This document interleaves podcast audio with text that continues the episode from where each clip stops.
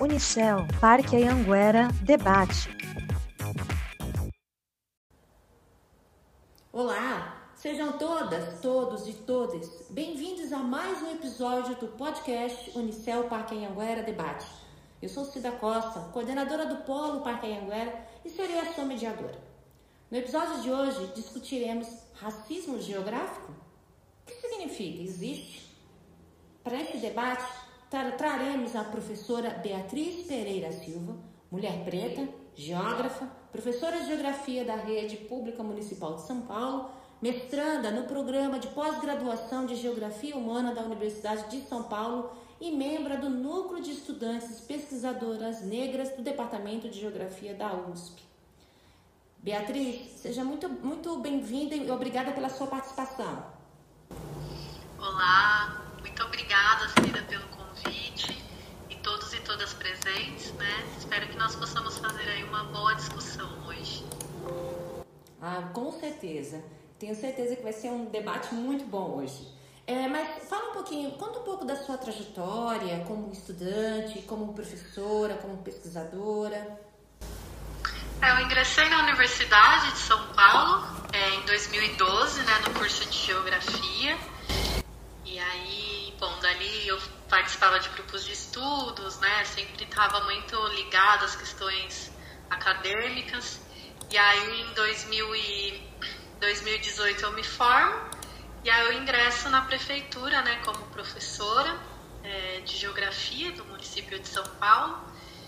E ali eu começo, né, é, a trilhar essa trajetória enquanto profissional da educação e para mim foi foi um grande desafio inicialmente, né, pensando também todas as limitações, né, que a, uhum. a infelizmente, né, a educação pública vem trazendo, mas também considerando as potencialidades, né.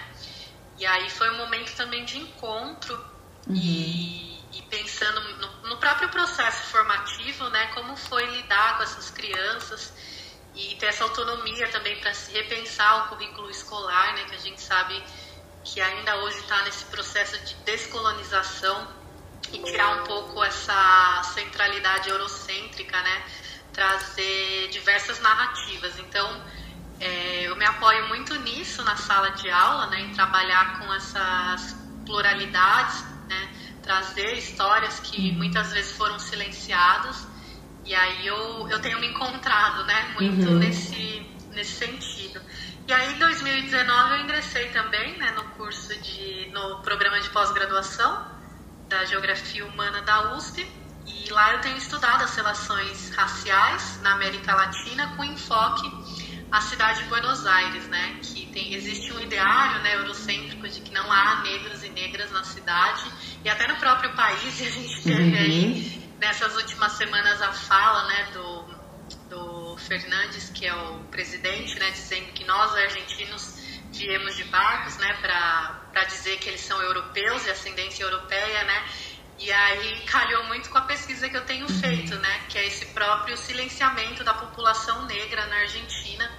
E aí só uma curiosidade, assim, uhum. assim, né? Compartilhando é, a cidade de Buenos Aires, na, no século XVIII, 35% da cidade era composta pela população negra, né? Hum. Então eu achei muito importante, enfim, era uma pesquisa que eu realmente queria difundir, aliás, quero, né? Eu estou no processo investigativo, difundir essas informações, né? Para a gente quebrar mesmo, é, romper com esses racismos estruturais e institucionais que a gente vem acompanhando. Puxa, que legal, Beatriz. Eu acho que é uma. Nossa, acho que você tem, tem, tem material aí para trabalhar e discutir até, até fazer mais de um mestrado, se você quiser. É, mas, assim, antes a gente dar início né, à discussão da, da questão do racismo geográfico, eu acho que é importante. Né, é, você pode conceituar para a gente, para que todos e todas e todos que estão aqui nos ouvindo possam entender o que, que é racismo, né? Porque o termo ele está sendo muito divulgado, ele está aparecendo constantemente, todos os dias, a todas as horas, né? E de inúmeros casos denunciados, porém, talvez o sentido para algumas pessoas não esteja muito, muito escuro como deveria. Será que você pode explicar para gente? Claro. Acho que antes de pensar né, no conceito de racismo, é importante a gente raça, né? Uhum. O, que, que, ser a raça, né? A raça nada mais é do que o processo de classificação e hierarquização, né? Das pessoas, dos povos, das etnias, né? E ela também, é, existem duas, duas perspectivas, uma perspectiva mais é, social e uma outra biológica, né? Uhum. Normalmente nas ciências humanas a gente trabalha com essa perspectiva é, social. Então, nesse sentido, a raça é uma construção social, né, histórica também, que ela vai nascer principalmente na Europa.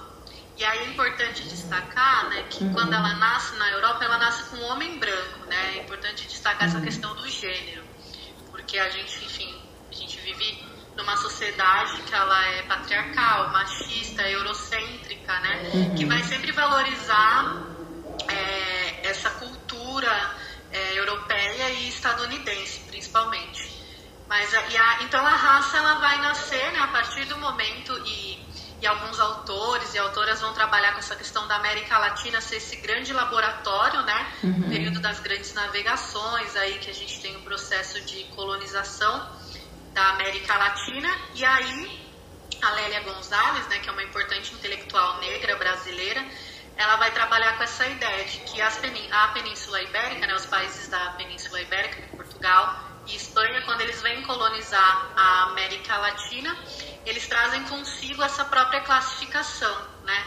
Então isso já, já é comum, né? Já é intrínseco à, própria, à sociedade ibérica, às sociedades, né, ibéricas. Uhum. E, e aí, quando eles vêm para cá, né, eles vão trazer consigo isso, mas subalternizando, né? os povos originários, né, então a população indígena, e também os diaspóricos, né, quando eles trazem de forma compulsória negros e negras né, de Áfricas. E a Lélia também vai, vai dizer que, que esse processo, aí a gente entra já na questão do racismo, né? Então uhum. a raça vai ser essa classificação, né? Uhum. E da raça a gente tem aí esse desdobramento do racismo, né? Que na, nada mais é do que a inferiorização de, de outros povos, né? Inferior, e, é, e aí a gente pode pensar nessa inferiorização cultural, política, econômica, né? Onde o europeu ele é visto como a suprema, como um supremo, né? Tanto que a gente tem o conceito de supremacia uhum. branca, né? Supremacia racial, que quer dizer exatamente isso, a supervalorização cultural, política e econômica de Europa. E, aí a Lélia vai, enfim, uhum. desse, de, dessa classificação a gente cria o racismo, né, que vai ser, enfim, essa, esse processo mesmo de desumanização dos outros povos, né, e aí tem essa questão da Europa e os outros, o resto do mundo, né, uhum. e aí uhum. surge o racismo. Então a Lélia vai dizer que aqui na América Latina a gente tem o racismo por denegação. Uhum. O que, que, seria esse racismo, né? Uhum. Ele é fundamentado na ideologia do branqueamento, então, grande parte, eu arrisco dizer que todos os países latino-americanos passaram por esse processo, principalmente ali no século XIX, que é um processo que a gente chama de branqueamento, né? Uhum. Então, se a gente pegar o exemplo do Brasil, existia um, um projeto, isso está também, né, só retornando, muito vinculado ao projeto político nacional, né? Qual são essa elite, né, que estava se formando nos países é, latino-americanos, que, que tipo de nação eles queriam, né? Uma nação que eles consideravam civilizada. E o que, que é o É a Europa, né? Sim. Então, sempre essa mirada voltada para a Europa, dessa supervalorização do homem branco europeu. Uhum. E aí, pensando né, nesse aspecto, então, como que a gente pode deixar a nossa civilização né, ser uma grande civilização, deixando ela branca? Então a gente né, vai vivenciar várias políticas no século XIX, no Brasil e nos outros países latino-americanos, que estão marcadas principalmente pela imigração né, uhum. de, de, europeus. É, e aí tinha essa, essa, esse projeto nacional uhum. brasileiro, é, é, é cômico, né, mas também é drástico né, pensar que isso é, é, subsiste até os dias atuais, né? Coisas que ficam meio é, ficam extremamente intrínsecas né, no nosso pensamento na nossa consciência que alguns autores da psicologia vão chamar de dupla consciência né, do colonizado uhum. e, e daí nesse sentido eles eles trazem essas pessoas porque a ideia era que com uhum. a miscigenação né com a mistura dos povos é, europeus com negros e, e, indígenas que estavam aqui, uhum. A gente ia acabar com, a, com essa raça considerada subalternizada, né? Então, e aí teriam pessoas brancas e pessoas de tons de pele mais clara. E aí surge, né, dentro dessa, dessa perspectiva, a gente tem aí o famoso mito da democracia racial, né? O que, que seria isso, né? Que somos todos iguais, uhum. é, essa ideia de que somos todos da raça humana, mas a gente sabe que por trás disso não existe, né? Existe uma política mesmo racista, né, que racializa os corpos e normalmente os corpos racializados são os corpos brancos e indígenas Uhum. E alguma, em alguns países da América Latina, inclusive os corpos amarelos, né? Uhum. É, que vai inferiorizar né, essa, essa população. Então é importante a gente pensar como que o, o próprio projeto nacional, né, político, e depois estados, nas nações vão, vão criando políticas né, para que isso aconteça. Então no Brasil a ideia era que em 2000, é, que nos anos 2000 já não tivessem mais pessoas negras, né? E aí eu costumo brincar, ainda bem que deu errado, né? E nós estamos aqui para contar a história. E, mas é isso, assim, a gente brinca tudo, mas é um projeto, né? É um projeto que mais para frente a gente pode falar um pouquinho mais sobre uhum. isso, mas que ele tá aí, ele é vigente.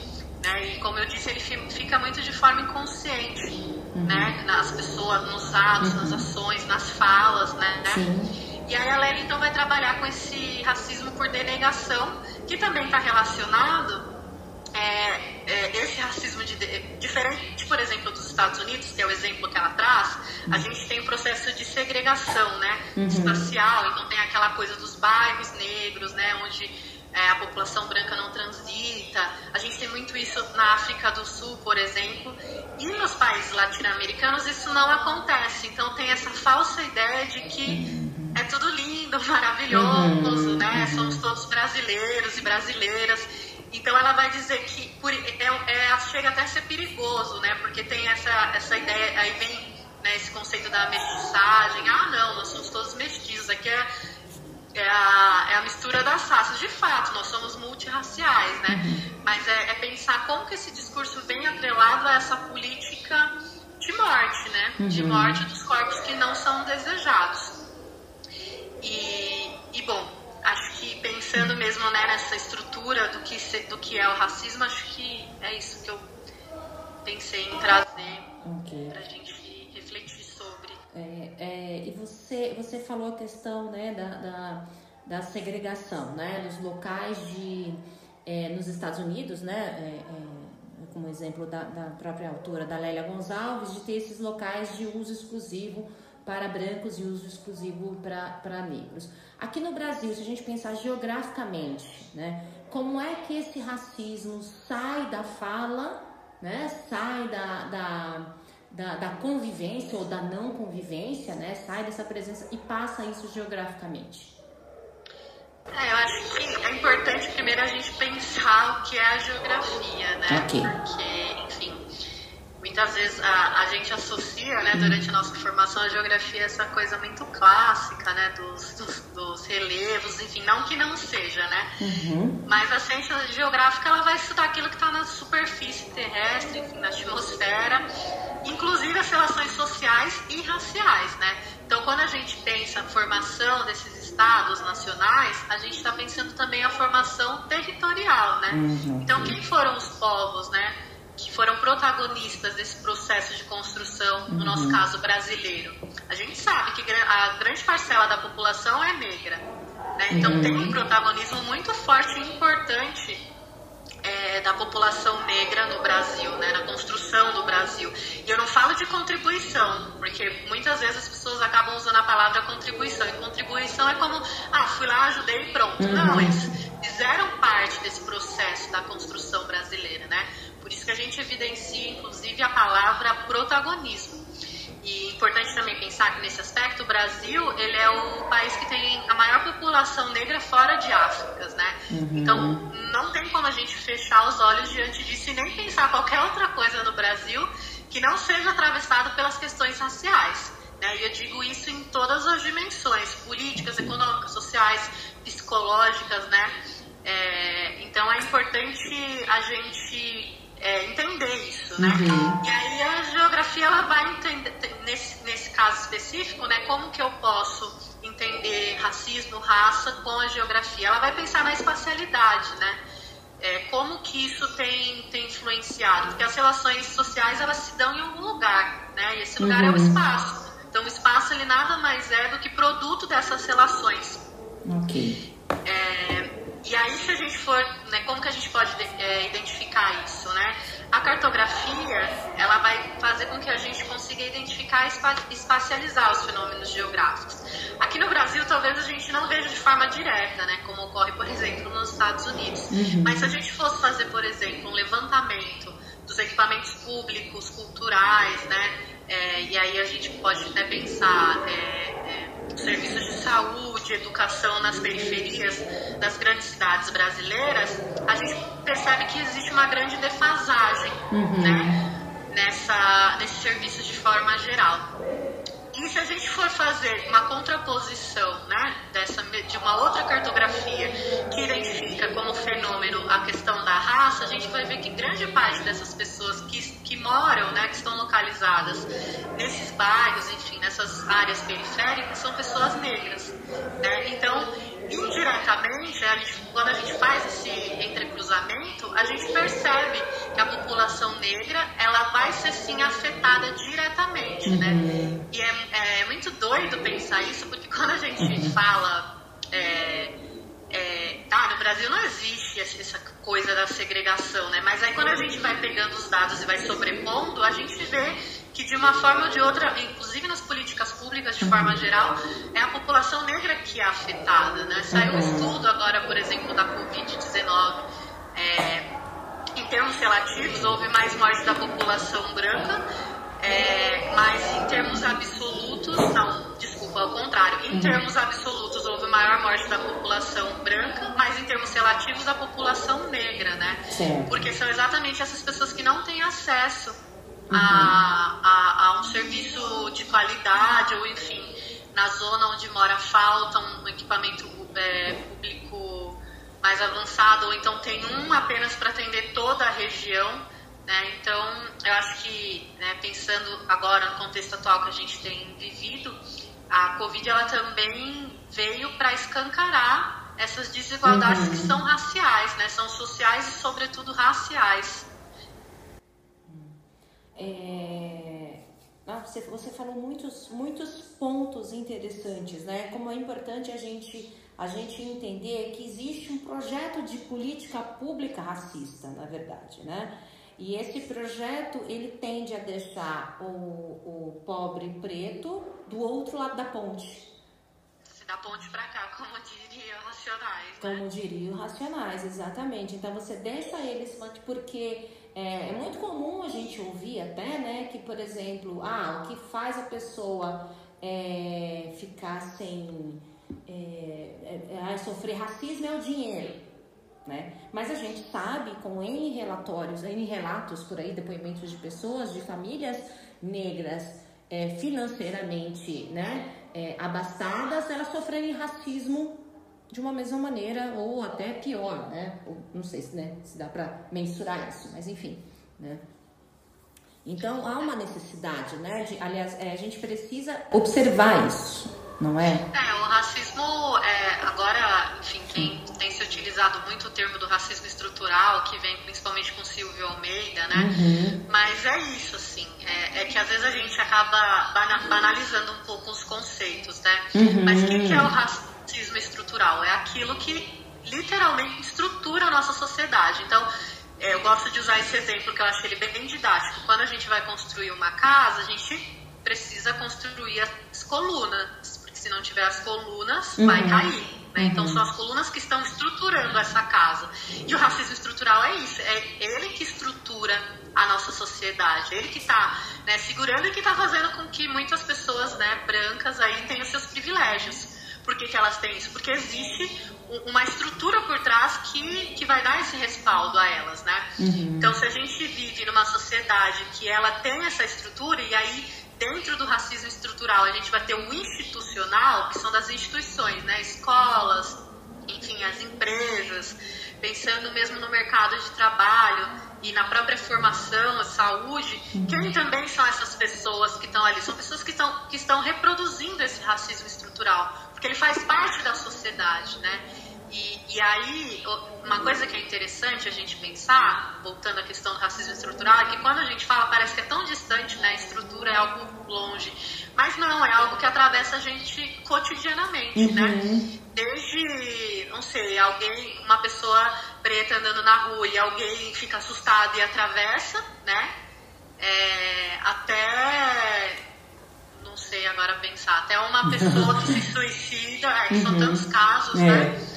Até uma pessoa que, que se suicida por conta de um racismo estrutural, é porque ele adoece, ele vai internalizando, mas, enfim, existem trabalhos, né? Grandiosos que vão trabalhar essa questão. Tem a, a Neuza Souza, uhum. que tem aquele livro famoso dela, Tornar-se Negro, que ela vai falando de como o racismo ele adoece, né? Uhum. Então é pensar nessas diversas dimensões e que o racismo estrutural ele engloba todas elas, né? Ele não é essa coisa distante que às vezes parece ah, a estrutura então tá longe de mim. Não, uhum. ele atravessa a gente diariamente. Uhum. Uhum. E há uma é, nossa população, muitas, ela vivendo nessa, nessa fantasia que é a democracia racial e ela acredita nisso, né? Então, ela, essa ideia de desconstrução é, é tudo, porque a gente precisa desconstruir essa ideia errada, essa ideia tosca de que está tudo bem. E na sua opinião, a gente falar, você acredita que ao falar sobre, ao discutir sobre é, principalmente a população que tem menos acesso à informação, a gente consegue ir, ir derrubando, desmistificando, desconstruindo essa ideia de que está tudo bem? precisa ser falado e muita gente é engraçado, né? Porque em muitos espaços as pessoas, ah, ela vem de novo com essa uhum. questão do racismo. Mas a gente fala tanto e mesmo assim não tem sido suficiente, então a gente vai falar até ser o suficiente, né? Até a gente romper, porque só assim mesmo, né? A transformação ela vai vir através das, é, desses diálogos, né? Das formações, da educação de forma geral. É, e, e, eu tenho sentido que existe uma geração que tem pautado isso, né, tem pensado e repensado os currículos escolares, isso é muito importante, né? A gente descolonizar o currículo escolar, porque a gente é, é a escola principalmente, a escola é esse espaço. Se a gente pensar que a gente passa aí mais de 10 anos, né, uhum. na escola, aprendendo um currículo que é eurocêntrico e aí você entra na universidade e continua né, com uma academia que é eurocêntrica, então você vai reproduzir isso, né?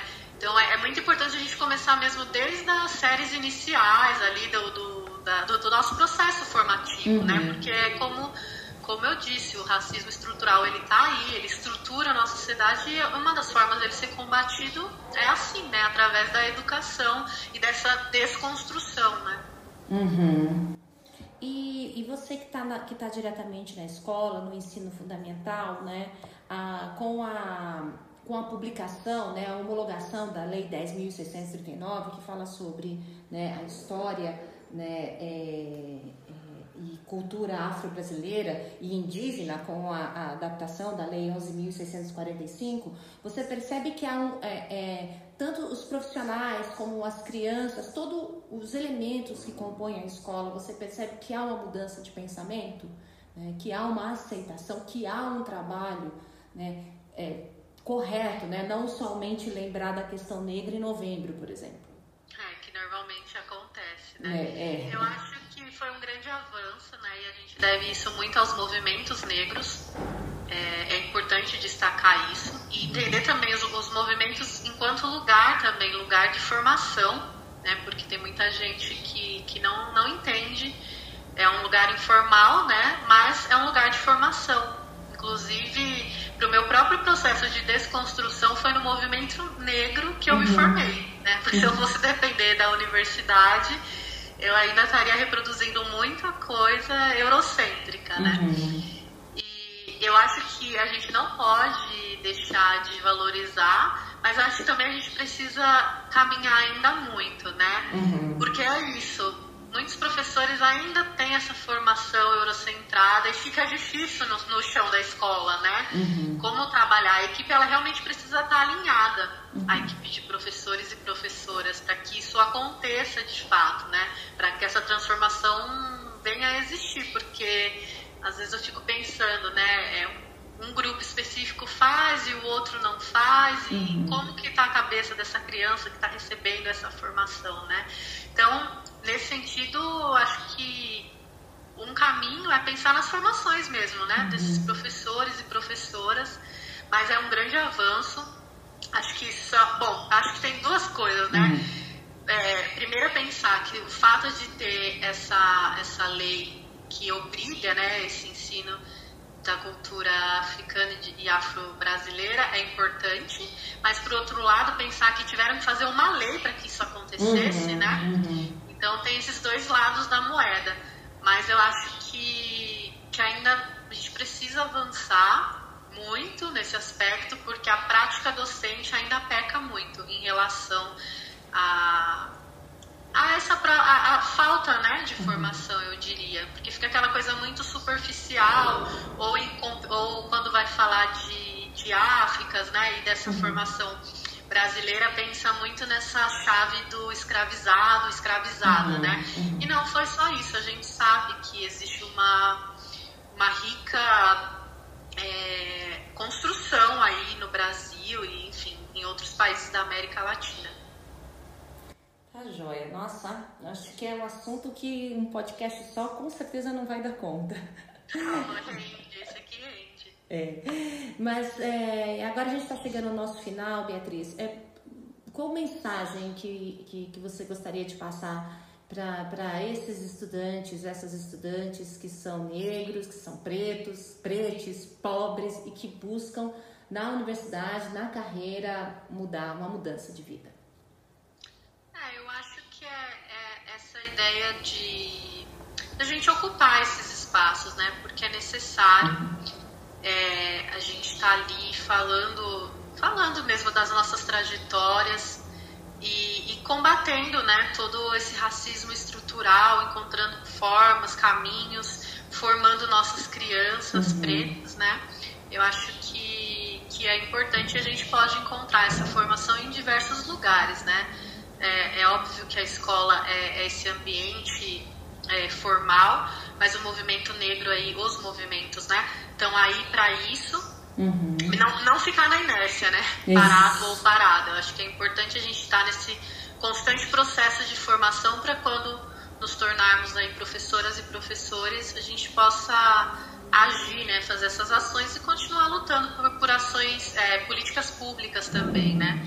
E sair do, da, do discurso e começar a ação na prática. Maravilha. Beatriz, muito obrigada. Foi um prazer né, fazer essa, essa conversa, esse bate-papo. Né? Foi muito enriquecedor e eu acredito que vai agregar muito aos nossos estudantes. Quero agradecer é, a todas e todos e todos por acompanharem mais um podcast. Não esqueçam, sigam a gente nas redes sociais. É, envie dúvidas, sugestões e críticas. Você quer finalizar mais alguma coisa, Bia? Não, eu gostaria de agradecer o convite. É um prazer poder compartilhar um pouco com vocês e aprender também, né? Ah, bacana. Muito obrigada, Beatriz. Pessoal, até o próximo episódio. Valeu! Unicel, Parque Anhanguera, debate.